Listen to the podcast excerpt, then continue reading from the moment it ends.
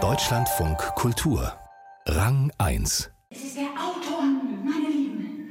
Er ist tot. Ja, aber vielleicht ist das gar nicht so schlecht, Nora. Ja. Einem toten Autor werden die Änderungen nicht auffallen. Aber ich kann ja nicht das ganze Stück alleine umschreiben, meine Lieben. Das kann ich einfach nicht. Wir machen das doch zusammen, Nora. Wir alle. Ich kann nicht. Natürlich kannst du. Wir können das. Es ist zu viel. Das, das, das tut mir leid. Schreiben. Nein. Schreiben.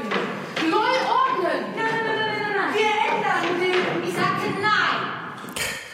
So hört es sich an, wenn am Staatstheater Hannover Ibsens Nora auf der Bühne auseinandergenommen und wieder zusammengesetzt wird. Und zwar von Sivan Ben Ishai. Sie ist die Theaterautorin der Stunde. Ihre Stücke waren mehrfach beim Berliner Theatertreffen zu Gast und sie wurde bei der Theater heute KritikerInnen-Umfrage zur Dramatikerin des Jahres 2022 gekürt. Heute wird ihr neues Stück uraufgeführt. Ein Auftragswerk fürs Schauspiel Hannover.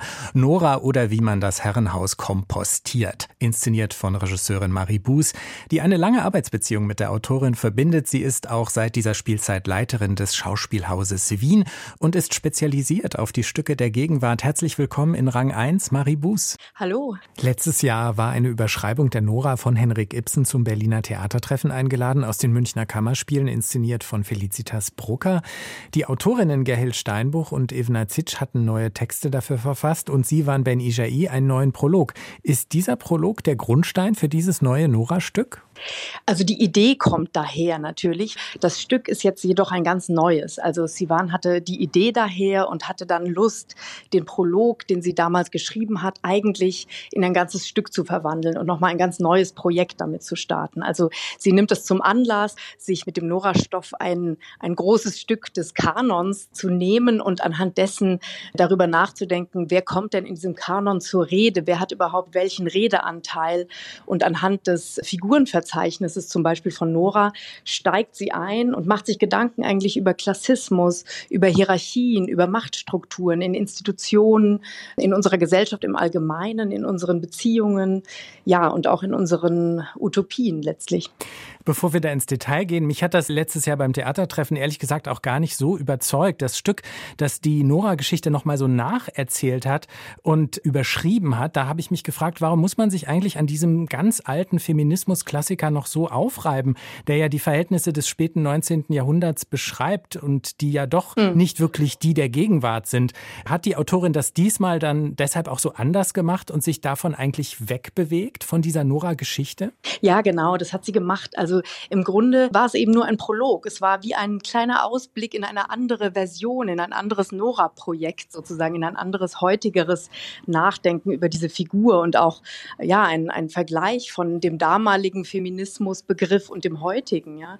Und diesmal geht sie wirklich weiter. Also ich finde genau das nämlich die Stärke auch des Textes, dass sie wirklich sich frei macht vom Kanon und eigentlich darüber nachdenkt, ja, wie die Institution, wie kann man die überwinden oder wie sie im Titel eben schon sagt, wie kann man dieses Gefängnis kompostieren. Ja, und Sie haben es ja auch schon erwähnt, es geht da um Klassismus, also zum Beispiel um einen Paketboten, der im Ibsen-Stück nur zwei Sätze sagt und dessen Figur hier jetzt plötzlich durchaus auch mit ins Zentrum geholt wird.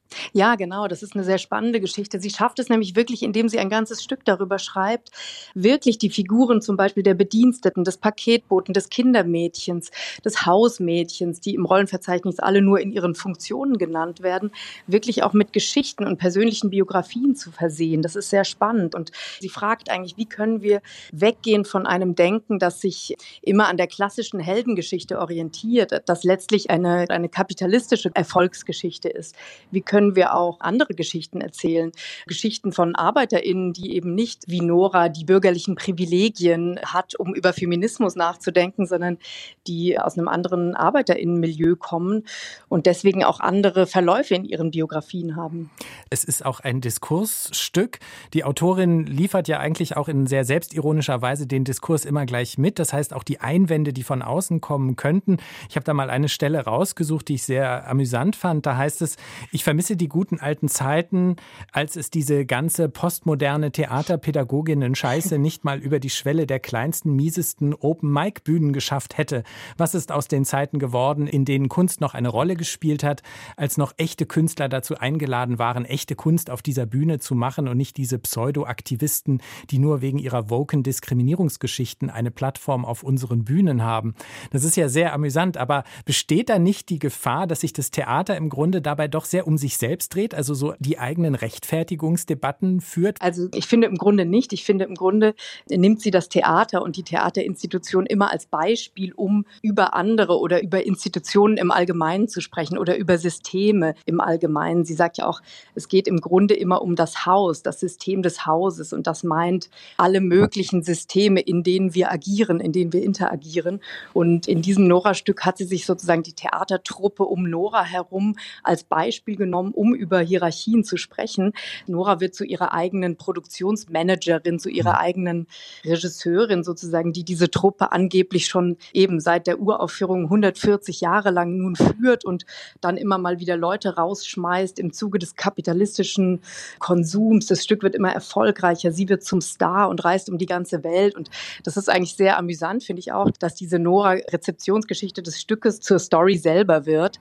Und das ist alles Teil dieses Stückes und wird im Diskurs so unter den Spielerinnen in diesem Ensemble verhandelt auf eine sehr humorvolle und leichte und witzige Art und Weise wird da auch viel Information und ja eigentlich auch politische Geschichte dieses Stückes vermittelt.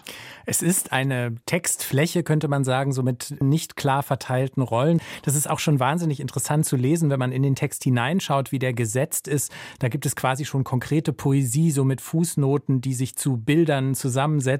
Wie inszeniert man das? Wie bringen Sie diese Originalität des Textes auf die Bühne? Ja, das macht großen Spaß, weil es lässt einem natürlich auch äh, eine große Freiheit, wie man das verteilen möchte. Dieses Thema mit den Fußnoten. Nach der gescheiterten Revolte flüchtet sich diese Gruppe der Bediensteten in die Fußnoten, wo keiner sie mehr vermutet, wo sie sich sicher fühlen, wo sie kurz verschnaufen können, um dann rauszugehen und nach neuen Utopien und Gemeinschaften zu suchen und neuen Narrativen im Grunde. Und wir haben dafür versucht, Bilder zu finden. Also, dass dieses Gefühl, wie kann es sein, wenn man sozusagen nicht im Haupttext vorkommt, sondern in der Fußnote, in der Anmerkung und haben versucht, da ein räumliches Bild für zu finden. Wir haben eine ganz schöne Bühne, die ganz unterschiedliche Bilder bauen kann und da formiert sich eine kleine Gruppe gegenüber einem sehr großen Haus und System und das ist dann eigentlich die Fußnote bei uns. Sie sind spezialisiert auf Gegenwartstexte. Sie inszenieren Thomas Kirk, Kevin Rittberger, Wolfram Lotz eben auch. Sie waren Ben Ijai. Ist es denn immer noch nötig, sich so oft auch bei solchen Abenden auf Klassiker zu beziehen? Haben Sie den Eindruck, dass gerade das junge Publikum zum Beispiel diese alten Texte ein Stück wie Nora überhaupt noch kennt und sich damit auch noch auseinandersetzen möchte? Ist ja schon noch so ein bisschen was eigentlich für das ältere Abonnentenpublikum, das man da scheinbar noch anspricht mit so einer Dekonstruierung, oder? Ja, natürlich. Also ähm, das Schöne ist jetzt in diesem Fall, dass die Leute, die Nora schon mal als klassische Inszenierung gesehen haben, natürlich ein bisschen mehr davon haben die können sich natürlich darauf beziehen oder haben dann den Vergleich oder haben vielleicht auch ein bisschen mehr Wissen über die eine oder andere Figur. Aber es funktioniert im Grunde auch ohne das Wissen um den kanonischen Klassiker, sage ich mal. Also es ist auch ein Stück, was ohne das funktioniert. Im Grunde setzt es ja neue Figuren. Im Grunde nimmt es mhm. Nora nur als Beispiel, um in bestimmte heutige Diskurse, über die wir sprechen müssen, um denen Raum zu geben und für die sozusagen wie so ein Anker zu haben. Und das ist dann immer wieder ja eben die klassische Besetzung in einer Nora-Inszenierung. Frustriert Sie das manchmal ein bisschen, dass sozusagen immer noch diese Klassiker sofort schaffen, auf die Programme gesetzt zu werden und dass die wirklich die reinen Gegenwartstexte, die sich auch nicht auf irgendwas beziehen, was man schon aus dem Theaterrepertoire kennt, es eher schwer haben, ein Publikum zu finden? Ich habe äh, bemerkt, dass es sich bessert. Also mhm. ich glaube, es hat sich in der Corona-Zeit erstaunlicherweise gebessert, dass die Leute plötzlich auch mehr Interesse hatten, habe ich so beobachtet, an der Gegenwart, an dem, was gerade passiert. Und äh, ich habe auch gemerkt, dass mehr Theater sich trauen, auch die neue Dramatik auf die große Bühne zu bringen, was ich auch eine tolle Entwicklung finde, weil ich finde, es haben eben einige AutorInnen die Kraft, auch große Bilder und große Räume zu füllen, auch mit einem Publikum, was sich dafür interessiert. Aber ich finde, an großen Häusern jetzt wie in Hannover oder in anderen Städten, wo es eher ein großes Haus gibt, da finde ich das auch total wichtig, dass es eben eine Vielfalt abbildet. Also, dass man eben die Klassiker hat und in eine klassische Sprache auch mal reingehen kann und dann auf der anderen Seite die Gegenwartsdramatik. Ich glaube, das ist gut, wenn sich das abwechselt, wenn da eine Vielfalt herrscht. Was wünschen Sie sich denn als Regisseurin von Autorinnen und Autoren? Auf was für Texte haben Sie Lust? Was möchten Sie inszenieren? Ja, ich freue mich natürlich immer über diese nahe Zusammenarbeit mit lebenden Autorinnen, die ich fragen kann, wie sie das oder dies gemeint haben. Ich betreibe das auch sehr, sehr gerne, dass man von Anfang an zusammen inhaltlich brainstormt, dass man über ein Thema redet, dass man als ganzes Team schon mit der Dramaturgie, vielleicht auch am besten schon mit dem ganzen Regie-Team darüber nachdenkt, worüber wollen wir eigentlich sprechen. Und diesen Prozess liebe ich sehr, dass die Schreibenden auch sehr nah am Theater sind. Und ich habe Lust auf politische Stoffe, weil ich finde, es gibt momentan so viele politische Differenzen in unserer Gesellschaft, dass es total wichtig ist, andere Versuche zu haben, wie eben Sivan, die, die versucht sozusagen auch über das Geschichtenerzählen politisch nachzudenken, das zu hinterfragen, wie erzählen wir uns Geschichten, wie machen wir Theater, wie positionieren wir uns, ohne sozusagen immer über diese Zwanghaftigkeit der Medienlandschaft, die sagt, ja, wir müssen uns so oder so radikalisieren, in, in diesen Strudel nicht zu kommen, sondern eigentlich differenzierter hinzuschauen.